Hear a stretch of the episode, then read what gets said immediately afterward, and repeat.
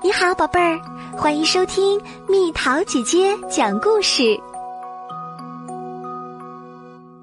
端午节的故事，小朋友们，大家好！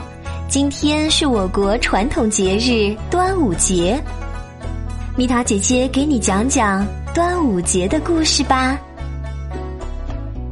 很久以前，在中国的土地上有许多小国，其中有个楚国。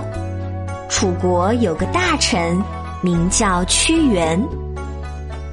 楚国旁边有个秦国，秦国有统一天下的野心，把楚国当做最大的敌人。屈原向楚王提出许多治理国家的好主张，可楚王就是不听，屈原非常伤心。后来，楚王中了秦国的奸计，罢了屈原的官儿，还把他赶出了京城。屈原离开京城，来到了汨罗江边，他想到国家的前途。想到老百姓的苦难，心里难过极了。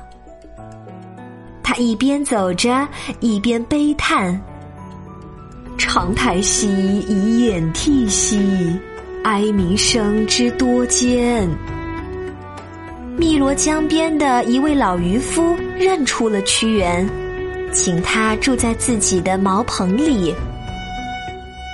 屈原眼巴巴的。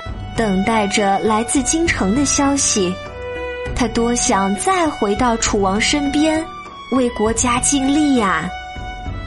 屈原等啊看啊，可楚王总也没召见他，逃难的百姓却越来越多了。一天，屈原问一个逃难的老头儿：“京城怎样啦？”老头颤巍巍地说：“唉，秦国的兵已经打进了京城，我们，我们已经亡国啦。”听到国家遭难的消息，屈原万念俱灰。五月初五的晚上，屈原抱着一块大石头，一头扎进了汨罗江。老百姓划着船去寻找屈原，可是江水滚滚，屈原在哪里？人们划呀划呀，月亮落下去了，不见屈原的影子；太阳升起来了，还是不见屈原的影子。人们悲伤的喊着屈原的名字。用苇叶包上蒸熟的饭团，扔进江里。鱼儿啊，要吃就来吃我们的粮食吧，不要去伤害屈原先生的身体呀！人们悲伤的喊着屈原的名字，把雄黄酒倒进江中。毒虫啊，喝了这酒就乖乖的醉倒吧。不要去咬屈原先生的身体呀！大家找了几天几夜，也没有找到屈原，男女老少都悲伤的哭了。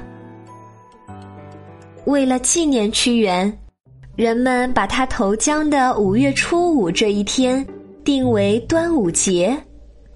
每年的这一天，人们都要吃用苇叶包成的粽子。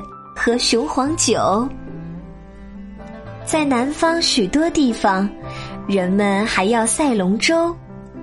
看，江上的龙舟，一只比一只威风。端午节包粽子、赛龙舟的活动，都是对屈原的纪念。屈原爱国家、爱百姓，人们永远不会忘记他。好了，宝贝儿，关于端午节的故事，蜜桃姐姐就为你讲到这里啦。你们家是怎么过端午节的？蜜桃姐姐家在过端午节时，一般都会要吃江南地区的端午五黄。五黄是指什么呢？是指黄鱼、黄鳝、黄瓜、咸蛋黄和雄黄酒。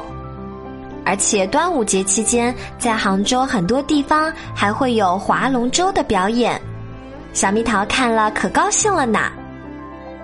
那么，就让我们记住这位伟大的爱国诗人屈原先生，也更加积极乐观的生活，做一个好孩子吧。